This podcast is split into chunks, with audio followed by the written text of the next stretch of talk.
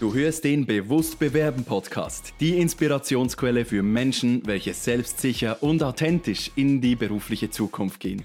Mein Name ist Dimitri Latt und ich freue mich darauf, mit dir gemeinsam durch neue Perspektiven, innovative Ansätze und klare Anleitungen das Bewusstsein zu schaffen, damit du deine Zukunft selbst in die Hand nehmen kannst. Willkommen zum zweiten Teil des Gesprächs mit Claudio Sennhauser. Im ersten Teil hat uns Claudio erklärt, dass es beim Präsentieren darum geht, dass du über deine Emotionen deine Begeisterung auf andere Menschen übertragen kannst. Ob nun bei der Suche nach einer neuen Anstellung oder bei der Suche nach Millionen für deine Geschäftsidee. Wenn Menschen verstehen, wohin deine Reise führt, wirst du dein Gegenüber für dich gewinnen.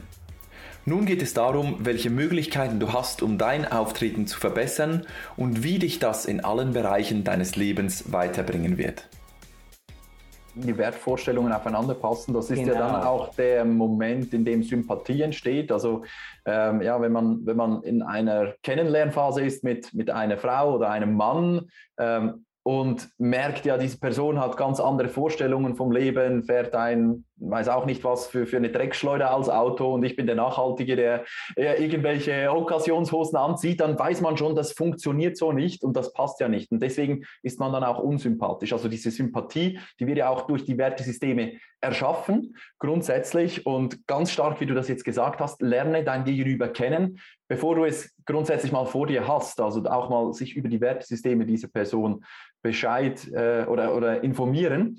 Ähm, ein Faktor, den du ebenfalls schon vorab mal erwähnt hast, ist, dass du die Audienz kennen musst. Also deine, deine Klienten, diese, diese Unternehmer, die müssen ja auch wissen, was sie mitteilen müssen, um das Gegenüber irgendwie triggern zu können, um die Sympathie aufzubauen.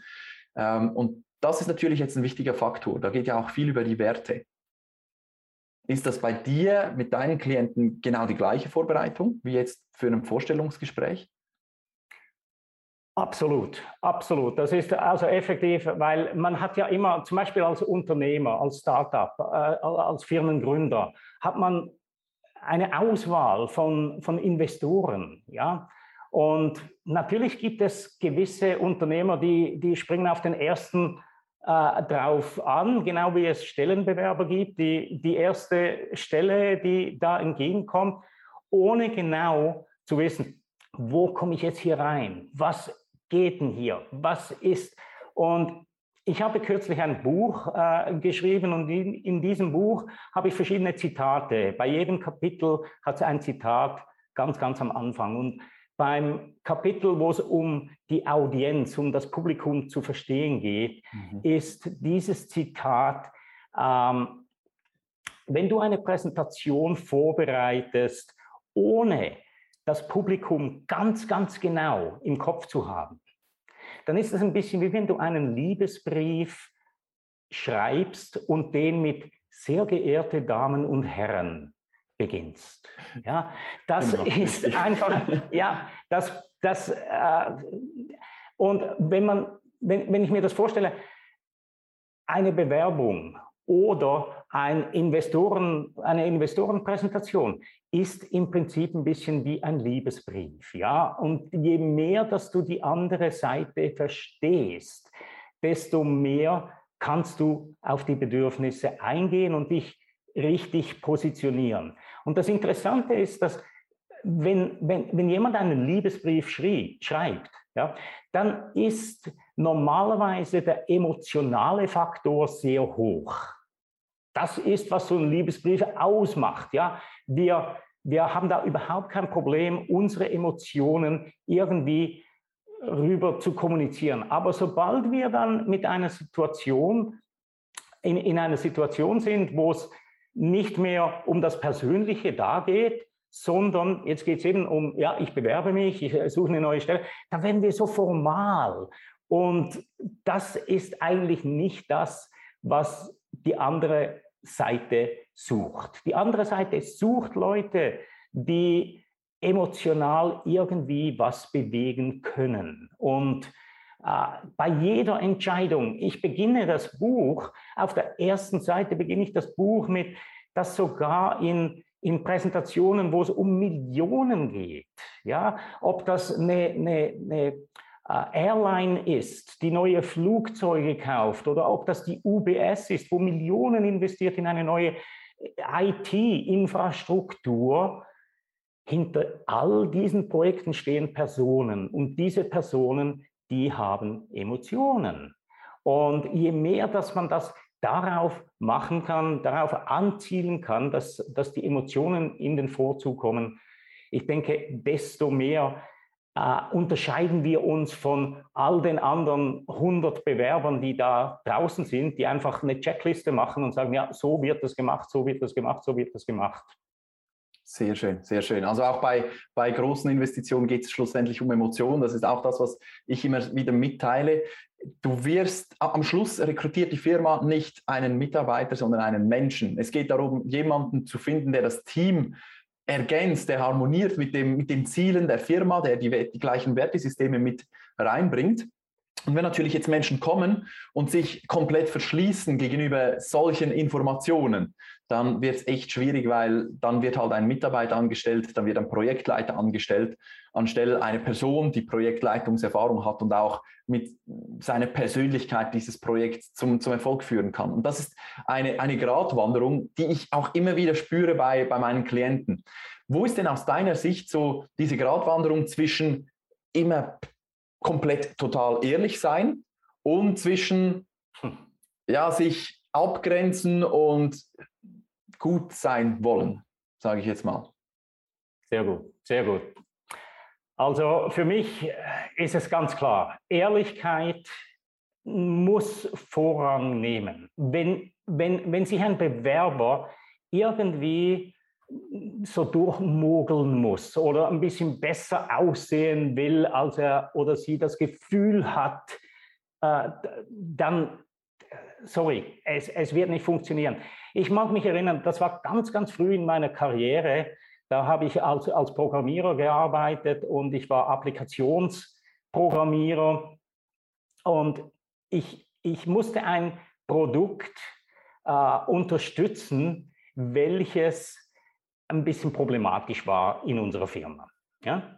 Mhm. Und da war, ich, da war ich an unserem Stand auf der BÜFA. Das war die Bürofachmesse, eine große Fachmesse in der Schweiz. Ich glaube, die gibt es nicht mehr mittlerweile. Sagt mir nichts, ja. ja, okay. Das war aber eine sehr, sehr große und, und die Firma Enzer da, die hatte mehrere hundert. Ich glaube, unser Stand war irgendwie so um die 300 Quadratmeter, also eine, eine, ein Riesenauftritt, ja. Und ich war da bei der, dieser Station des Produktes, das ich da unterstützt habe, als Fachexperte. Nicht als Verkäufer, nicht als Kundenberater, sondern wirklich einfach als, als Experte, wenn irgendwelche Fragen kommen, die ganz spezifisch auf das Produkt gehen. Und es ging so ziemlich gegen den Ende des Tages zu. Und da, kommt ein Mann auf mich zu und hat gesagt, oh, das Produkt hier, das sieht sehr, sehr interessant aus. Können Sie mir sagen, spielt das gut mit, mit dieser und dieser anderen Technologie oder gibt es hier irgendwelche Probleme, die Sie wissen? Und meine Strategie war immer, ganz, ganz ehrlich zu sein. Und ich habe ihm ganz ehrlich geantwortet und gesagt, ja, es gibt da einiges an Problemen. Hier sind die Probleme, also habe die ganz, ganz klar beschrieben, hier sind die Probleme, aber wir sind uns bewusst und wir sind sehr, sehr stark am Arbeiten, dass diese behoben werden innerhalb der nächsten vier bis sechs Wochen, was immer der Zeitrahmen war.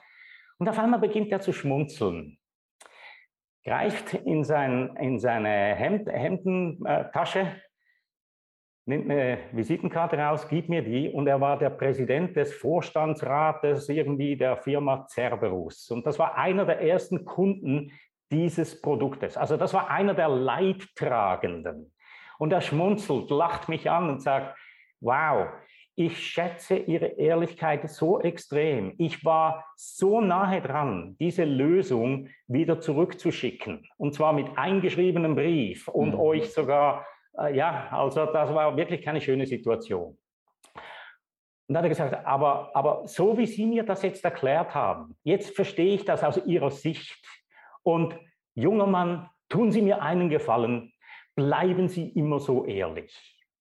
Und irgendwie hat mir das unglaublich tief einen Eindruck hinterlassen, weil ich denke, wenn man sich verstecken muss oder wenn man sich verändern muss, um eine gewisse Rolle zu übernehmen, dann wird man nicht sehr lange in dieser Rolle bleiben, weil früher oder später, da muss man wieder zu seinem authentischen Selber zurückkommen und da fehlen dann Dinge und in der heutigen Welt, da geht es sehr, sehr schnell äh, um einen Mitarbeiter, der nicht den Vorstellungen entspricht, die Türe zu zeigen. Also man macht sich gar keinen, gar keinen, äh, man schafft sich keinen Vorteil, indem man nicht hundertprozentig immer ehrlich und authentisch ist.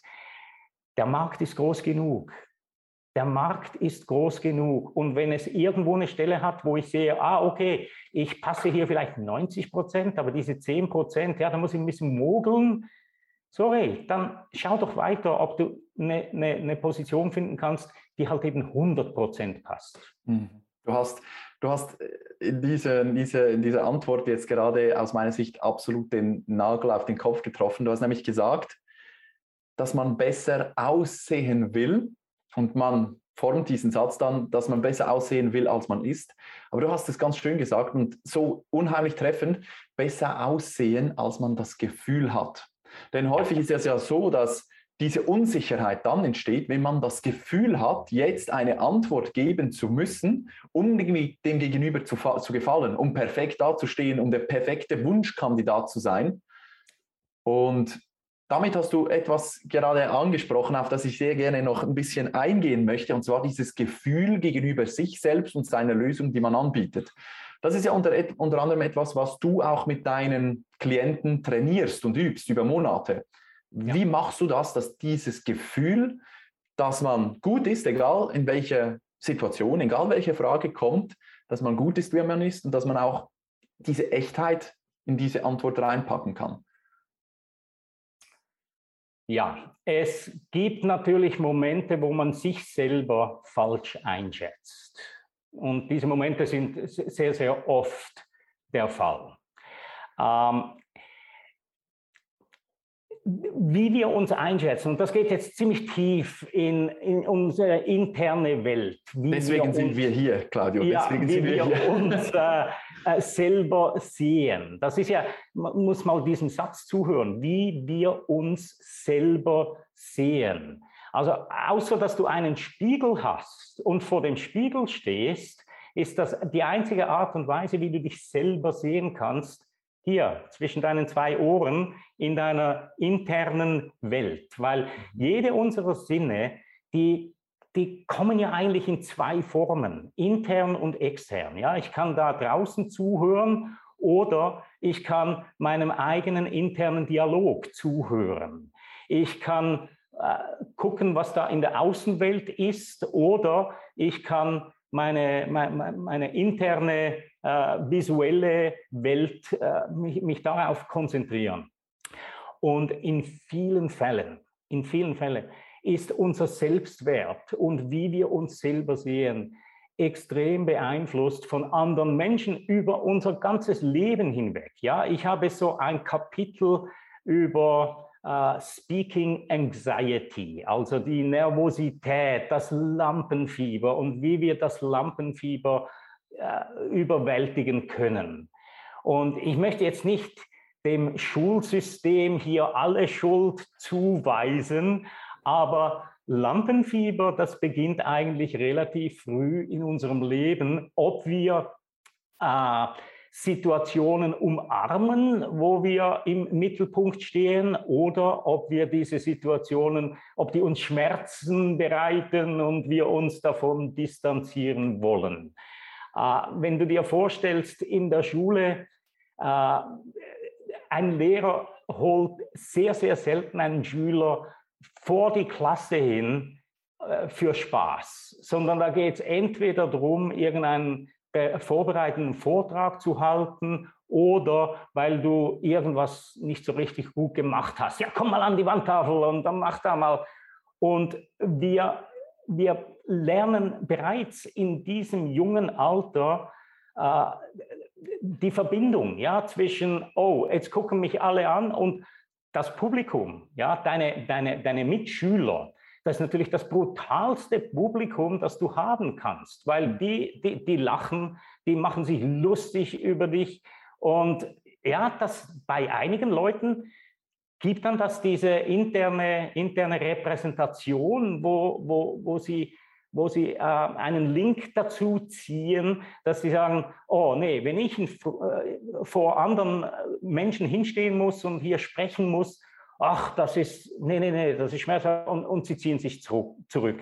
Mhm. Und ich denke, es gibt hier einige an, an Techniken, wie wir diese interne Welt ein bisschen beeinflussen können. Ich sage immer, es ist dein Hirn. Es ist dein Hirn und du kannst es brauchen, wie du willst. Ja, also äh, du, oft frage ich, frage ich äh, Leute, vor allem, vor allem diejenigen, die sagen, hör mal, also ich, eines meiner größten Probleme ist halt eben Lampenfieber. Ja, ich, ich hasse es, vor Leute hinzustehen und dann noch im Scheinwerferlicht zu stehen. Das, oh, was können wir hier machen? Ja, und ich frage sie dann meistens und sage, okay, ähm, äh, Selbstbewusstsein, ja, das ist ja nicht ein Ding. Das ist ein bisschen das Problem mit unserer Sprache, mit Englisch und Deutsch, dass wir sehr oft einen Prozess nehmen und den als Hauptwort kommunizieren. Und sobald wir das machen, ja, so, so, so, sobald wir sagen äh, Selbstbewusstsein, dann, dann auf einmal wird das ein Ding. Und wenn es ein Ding ist, dann ist es statisch. Ja, dann ist da kein, keine Bewegung mehr drin. Und ich frage dann die Leute und sage, Okay, also uh, Speaking Anxiety uh, oder eben Lampenfieber, das ist ja nicht etwas, das du hast, das ist etwas, das du tust. Wie beängstigst du dich denn selber? Ja, was geht denn da? Und ich höre da die coolsten Antworten. Zum Beispiel, ach, ach wenn ich mir vorstelle, ja, ich muss da auf diese Bühne stehen und dann, dann sehe ich, sehe ich hier äh, die Audienz, ja, die, das Publikum mit, mit so großen Köpfen und riesengroßen Augen, die starren mich an und die warten nur, bis ich einen Fehler mache und dann lachen sie und dann, dann sage ich, ja, interessant. Und, und äh, dieses Lachen, in welcher Stimme ist denn die? Und auf einmal kommt man, kommt man darauf, dass, dass, dass es so viele Leute gibt, die, die kreieren so ein internes Szenario, das würde jedem Angst machen. Ja? Mhm. mhm. Und die Frage dann ist, hast du dir schon mal vorgestellt, dass du etwa einen ganz anderen Film ablaufen lassen könntest, wenn du dich vorbereitest auf diese Präsentation oder auf dieses Bewerbungsgespräch und dem Ganzen ein bisschen einen positiveren Spin hier geben kannst?